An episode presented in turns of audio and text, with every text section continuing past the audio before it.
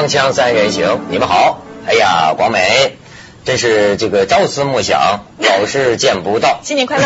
啊，新年快乐！对对对对，红包拿来。哎呀，没得伟哥穿的倒像是个给红包的啊。对，伟哥新年快乐！啊，新年快乐，快乐！在后面，待会儿玩，在包里拿。哎，今天伟哥专门准备好的这个衣服。其实只有到了这种时候，就觉得没有结婚真好。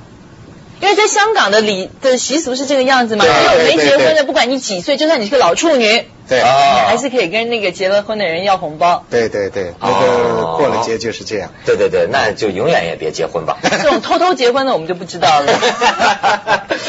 哎，那这个伟哥，你这个穿上这一身啊，看来对这个春节的情况比较关注啊。对对对，嗯，因为这春节嘛，每年就要穿穿唐装，嗯，而且呢，我这个唐装已经三四年了。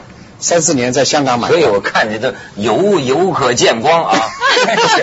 吃饭吃的可能。哎，你看人广美呢？广美这小衣服从哪儿弄来的？路路边买的。路我看到上真像啊，这假首饰。嗯嗯，我这也是大减价。但是又是你的那个最爱的牌子吧？不是，现在在香港真是圣诞春节啊，这个这个吐血大减价，嗯，好多这个吐血大减价。哎呀，现在跳楼大减价。你这几天你在那个罗湖这边过关呐，哎呦，这个排队排的曲了拐弯的。多少我大陆同胞，香港人民真得感谢咱们惊人的这个消费消费能力，真是。最近好像又要立法说以后要改上五天班，然后这个零售界就非常开心了，因为如果只上五天班的话，就增加了那个星期六消费的那个那个市场，他们估估计零售业又可以增长两成。哎呦，七月一号，七月一号开始。确定了吗？哎，确定了。当然现在咱们比较关心的是运输业，而且这个运输业出问题了。伟哥，你这还讲春运呢？嗯，你知道我看到一月十四号出了什么样的？我没听说过这样的车祸啊！哎，在京沈高速公路上十公里的范围内，七起车祸，六十多辆车相撞。哎呀，本来是前面有个车肇事了嘛，正在那处理呢嘛，但是呢，后边那货车一看见前前面就减速刹车，后边一溜咣咣咣咣咣撞死俩人。伤了好像是多少呢？啊，二十九伤，咱看这照片，嗯，没见过这种车祸。你看消防人员这是卡好多卡在驾驶室里的伤者救出来，这是呃消防人员把这个着火的这个，咱看下一张，消防人员把这个着火的货物啊扔下肇事车辆，然后呢呃在营救被困车内的伤员啊，这都是一些画面。你知道人家讲你现在啊，这是往外扔的，你看见没有？好家伙，这个大货车啊，好多都是大货车呀，连环相撞。这个当时有记者看到，就是车祸发生的这个时候啊，现场的能见度啊，嗯大最多是这是多少？十米，哎，啊，不超过十米啊。嗯，是这个，我觉得呀，能照这么连环撞啊，一个很重要的一个原因呢，就是没有这个驾车的常识。在这个澳洲的这个电视广告里啊，差不多那么一两页一两个月就要重播一次这种广告。什么广告呢？就反复告诉你，如果你的车出了故障，你一定要打闪灯，这是第一。第二，这个驾驶者和乘坐人员一定要离开这个汽车，走到公路的边上。哎，因为什么呢？你以为你停住，但后面人并不知道，所以他的叭叭叭叭叭一直往上撞。而呢，既然你一出了事故呢，一定要离开你的汽车，而且要打闪灯，等后面的车都停下来，你再回过头去处理你的汽车的问题。你你记得前一阵还出一个什么呢？好像是京石啊，我记不清了，通向我们家的那个撞的更邪乎，中间是高速公路的围栏吧，这车撞的起来哦，撞到那边去了，然后那边是逆行的嘛，梆家伙三辆车撞在一起，对，在望京段。是吧？在望京那一块，好家伙，咱这车祸这出的都是人间奇迹啊，都是咣家起来了。是是是。还有一个，我我一我一我一朋友，你知道吗？他说的，他的朋友出的车祸，这是什么呢？老婆坐在旁边没扎安全带，你知道吗？老婆坐在旁边，跟今天报纸香港那个甲壳虫，今天早上下，哎，怎么都是车祸呀？香港也是一个甲壳虫，司机照呃喝酒驾驶，然后女乘客从玻璃里。出去甩甩出去多少米远就死了嘛？我的朋友听说的那事儿是什么？他老婆在旁边倒是没死，很喜剧。开发车，咣家伙撞了之后，一看前面树杈上，他老婆在这儿啊，没死吧？没死，哦，那不错，就是不受伤了，就冲出玻璃就能正好给挂在树杈上。他老婆，你想能撞出喜剧来？哎呀，你这个。您刚才讲的这个常识哦，就是我觉得常识大家都有，像您讲的说，呃，有事故要打灯啦，要靠路边站啦，要绑安全带啦，行车要保持距离，这些常识我觉得其实都是老生常谈。你就算每天每天不断的放广告，人家可能一看到就马上转台了。这是一个普遍的一个驾驶心态，还有一个就是你珍不珍惜你的生命，你尊不尊重别人的生命，尊不尊重你自己的生命。我必须讲的就是说。就是在内地很多驾驶人的那个那个驾驶的方式，真的是非常非常危险的。飙车，飙车，然后换道啊，然后还有超载。你看很多那个都是大货车，大货车非常危险。为什么？它不是说因为它。因为它载重重，它踩刹车，那个刹车的速度是跟我们一般小车的速度是不一样。我们反应，我们小车一踩刹车立马就刹住了。大货车它刹车那个时间是拉的很长，它的那个距离是要特别特别的长。但是因为我在内地常常要去很多那些呃小的地方，我常常有那种在开高速公路，然后。自己，我真的是一边开一边冒冷汗，三四个钟头我就一路这么冒冷汗。怎么？你看到什么？没有，你就看到那个险象环生，就是说那种大卡车跟大卡车互相那种那种你争我夺。我跟你讲，我我觉得以他们的视，他们一定有很多的视线的死角，就算有那个照后镜，因为他们那么的超载，他反过去可能。看到都是自己的车子，看不到别人的车子，但是他就是为了争那几秒钟，长途开车三四个钟头的长途车，你争一辆车，你能省几秒钟啊？但是他可能就赔上一条命。就像我们觉得说，干嘛绑安全带多不舒服啊？但是等你飞出去挂在车上、挂在树上的时候，你就知道说，如果我有绑安全带的话。我就不会上树了。这个呃，因为我在内地出差或者是探亲的时候呢，我华北地区啊，基本上不坐飞机的。华北地区只要一千公里以内，我都是开车走。伟哥的地点啊啊，所以我经常会，刚才你说，就是这个大卡车呀，它开得很慢，尤其是在山西境内呢，爬山、爬坡啊，那个车开得很慢，它拉的好多煤啊，走不动。但是呢，你小车速度很快，它往往会出现什么情况呢？两个大卡车把两条道都占了，他俩还互相都不让。慢慢的、慢慢的爬，乌龟跟乌龟比赛，两个比赛很慢，这样的速度很快呢。它没有任何灯显示它在前面，所以呢，前年的时候呢，有一个大夫，我认识这个大夫，所以我插你一句啊，我就有这个感想。你说这这这种互不相让啊，我突然想到一个国家一个地区啊，嗯，车与车之间的关系就是人与人之间的关系，没错，跟跟跟这个地区内人与人之间的关系差不多的，你就有一个很形象，你就到马路上去观察，你就知道他的国情风。风土人情了，对，我就讲一个这个，就碰到这种情况。那么有一个大夫呢，放假也是类似春节这样的假，但不是春节了，就一个大假。然后他是个很有名的一个内科的大夫，是是做呃手术大夫，做外科的，然后是心脏大夫。然后一会儿外科，一会儿外科，外科做心脏的。然后人家就请他呢到地方上去做手术，那么捞点外快了，有钱。那么他呢？他就是另外一个朋友带上他两个人呢，就到那个地区去医院去做去，做酒开的非常快，就前面就停了个卡车，而且停在路中间坏了，他没有任何的标记，而且天比较黑，这个车呢，这个小伙就是结结实实的，叭就撞在这个卡车上，然后这个大夫和带他去的这个大夫两个人全部撞死，钱没挣上，第二天过了节，过了节大家才知道他去世干什么，说去做手术挣钱去了。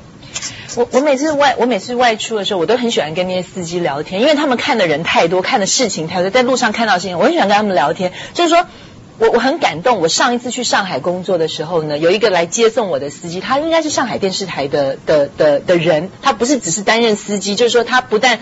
他有自己的任务，然后他也常常开车接送人家。嗯，然后我就发现他开车特别规矩，因为那时候我们收工已经凌晨两点了。我现在想说，路上都没有什么车，也没什么人，他还这么的，就是那种再小的路口，他就是到巷口，他就会稍微缓减缓速度，然后再，我就觉得 别人不这样吗？大部分人不这么做的。如果你有机会，哎，深夜两点钟，你如果就算是红灯，你有机会你都闯过去了，是不是？我们见到这样太多这样的人，他从来不按喇叭的。我还就很好奇，我说哇，我说我觉得你应该是一个很好的司机哦，你很爱惜生命。然后他就哈哈哈，他说其实我以前也不是这么开车，我以前在路上常常啊啊啊一一直按喇叭。然后后来他说他有一次跟他们呃电视台里面一起到日本去考察。他自己开车，所以他就看到别人怎么开车的，别人怎么礼让，别人怎么样不按喇叭，怎么，他就会觉得说，哦，他就自己反省了。哦，我就觉得后来他告诉我这个样子，他就说我回来其实我也不会告诉别人要这么做，因为你很难告诉人家说，哎，你要怎么样怎么样。他就是从他心里面自己做的这种反省，我就觉得。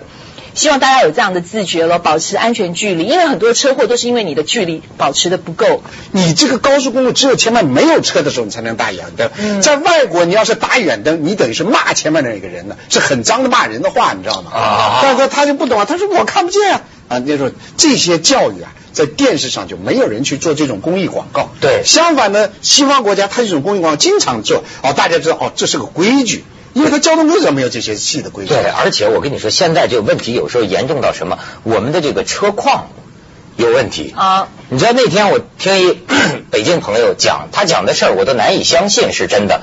他说他打的，他说碰见一什么事儿？那个夏利那个刹车开着开着刹车坏了，刹车刹不住了。你也碰到过，停不住。然后他说，就北京那夏利，他说你知道这车最后这司机是怎么停住的吗？他擦着那个公路护栏，呲，这么给停下了。但停下来之后就开不走了。他说后来那这那怎么走啊？那司机说，哎，你劳驾，你后推推一下。他说这一推走，他走了，把我落那儿，他不管我了。因为真的，因为他也刹不住，他在后边推推推，这推走了，他眼睛 看着那车就走了。当然他也不敢再坐了。哎，你说咱们去一下广告，锵锵三人行，广告之后见。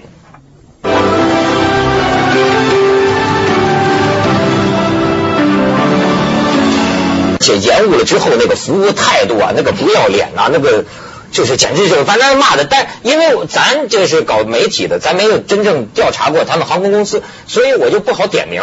但是呢，也让他们了解一下站在乘客这一方是什么心理。比方说，他那天坐一个飞机去福建，对吧？好，某航空公司的飞机本来是十点多的飞机，十点五十的飞机，然后说说延误了，也不告你什么原因，问他开始说不知道，就等吧。等等等，其实是什么呢？后来等到十二点，你知道吗？跟你说机械故障，然后我们那个还挺好，说拉你到那饭馆吃饭，不是饭馆了，拉你到一地方吃饭去，等着。其实他说什么呢？十二点半国航就有一个航班，你要是早点告诉人家说你机械故障，哎，他偏偏到十二点，然后我那朋友一说说，哎，那我们赶快去做国航，不是。北京的不是 A 候机楼、B 候机楼吗？他说：“你看，你你过去得十分钟呢，你赶不及了，这什么意思啊？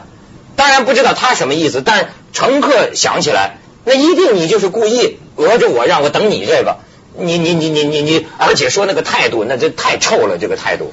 现在国内这个有个统计啊，就去年啊，中中国国内的民航航空公司的误点率啊，哎，头五个月的统计呢是百分之二十二。”就是你到内地坐飞机啊，你五个航班有一架航班，我都习惯了，不延误不叫中国航班的 啊。我我都已经我都觉得我已经麻木不仁，所以你们今天忽然要提起这个，对你最有体会，广美。忽然要说这个话题，有好多画面又又忽然就全部都弹回来了。就分分分享，嗯。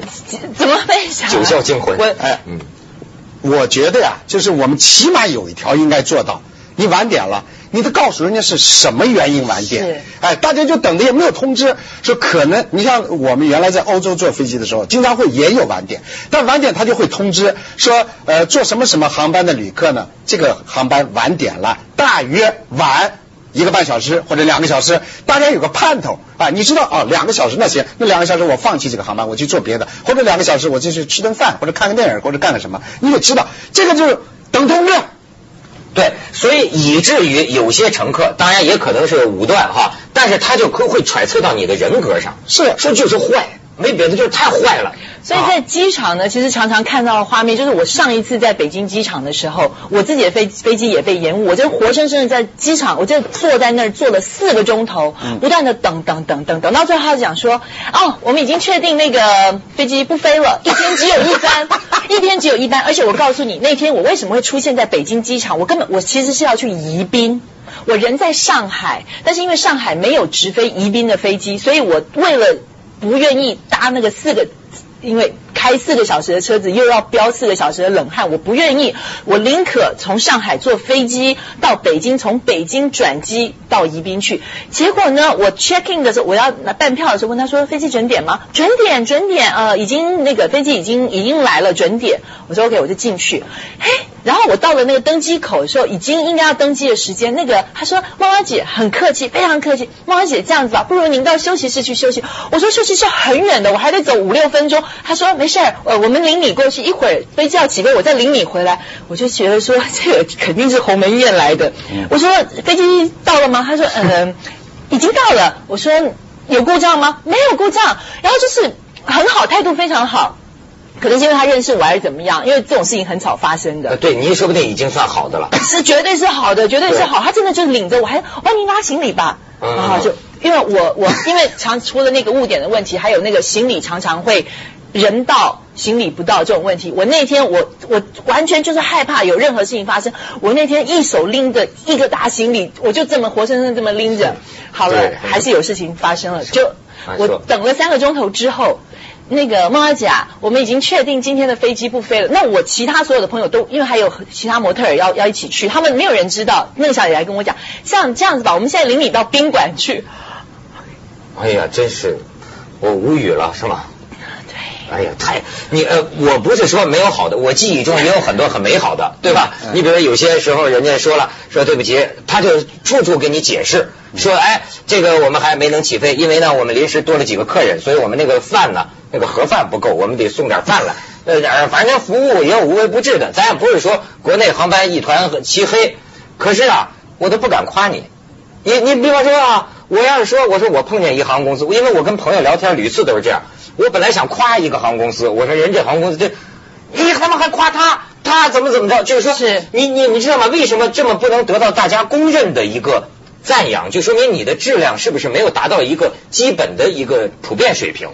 对，你说我有时候想呢，如果说你要告诉我说，哎呃，这个航班的旅客注意，我们现在呢发动机坏了，请临时要换，预计要等四个小时，那我也认了。那个发动机坏了，飞上去我更倒霉嘛！我宁可这四个小时在这待着，绝不是劝航空公司强行起飞，对吧？你强行起飞，咱玩命嘛！我就有一次这个经历，呃，事后呢就觉得，后来想起来呢，哎呦，特后怕。当时呢，这是八十年代初的一个事儿，我我陪一个德国议员啊，陪一个德国议员，呃，身份够高的啊，他是他呢要到这个从广州。飞那个呃桂林，飞桂林。当时中国的飞机呢，不像现在这么先进啊。当时一个波音三呃三叉机，呃不是一个三叉机，嗯，这是英国的，还有一个叫安两四，嗯。那么星期六呢，就是说安两四只有二十多个座位啊，苏苏联的嘛，嗯。你你们你们十二个人的团坐不上去，所以呢，就只有议员和四个外国人加上翻译，我是翻译，你们几个人可以上，剩下的五六个人呢，你们坐第二天的三叉机。后来我们那个有个联络人员说不行就跟人吵，不行就是德国议员啊，很重要的元老院，呃元老议员是中国非常友好人士，呃我们都得上。结果那民航没办法，把后在把几个人给赶下来了。哦，这几个人就第二天坐了三叉戟了，然后第二天这个三叉戟从广州起飞就没有降下来，就在桂林就给坠毁了。啊啊坠毁了，一百多个人就死了。当时我们不知道啊，不知道，然后下来以后，我们就在桂林玩啊。桂林玩当天第二天下午四点钟，那个外办的人告诉我们说，告诉你们个不幸的消息，今天来的飞机完了，没有了，全部。我们现在派人到山里去找尸体去。然后呢，整个我们就不敢跟这外国人说啊，给藏了三天。等三天回北京后，要有一个重要的会见，在人民大会堂。就在会见前，我们说是。有三天前发生这么一个事儿，因为当时中国是新闻封锁的嘛，没有这这个，可是全世界都报道了，而且德国大使馆就在找这个这个议员，因为议员嘛，国会议员，以为他出事，他就是后来中国联络上没出事，赶快通知家里，但是一家里没有给他们通上电话，那时候我们也没有这个国际意识啊，就应该早通知人家，还是怕他玩的不开心，就到了北京一搞，你什么人民大会堂就不干了，打电话，先跟家里通电话。哎，这是我一个非常碰到过这样的事啊，一个很锵锵三人行广告之后见。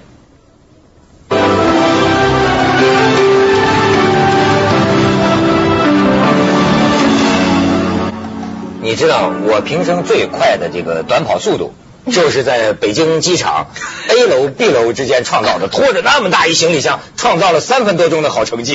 就是你知道，他他有的时候他换了那个登机登登机口，他你也不知道，他也不告诉你，到那一说换了是，我也顾不上争辩，撒腿就跑。嗯，还没赶上。哎呀，那你赶不上，那机票能不能改啊？就是，我就说这种事儿啊，就是呃，当然是不是咱们发展中国家，还是咱们有人说中国人的性格不够精细，不够不够细腻，还是说？有些事儿你提前能跟人说，也可以说一声，说实话嘛。但是你刚才讲到这个误点的问题，但是我们好像归罪于全部都归罪于给航空公司。但是你知道，其实航班误点还有个很重要的原因。嗯。我曾经看过一个四格漫画，在国外看到的四格漫画，他写就是描写就是说那种两个人。一边吃着面条，在机场的那个那个一边吃着面条，说没事没事，就写还旁旁白，没事没事，反正咱们那个呃行李已经 check in 进去了，他非得等我们不可。然后另外一头人家就不断的广播，乘客窦文涛，乘客窦文涛，请赶快上飞机，没事没事，反正咱们的那个全飞机的人就等那两人吃面条，所以这个也是一个跟我国国民也有关系是吗？对对对。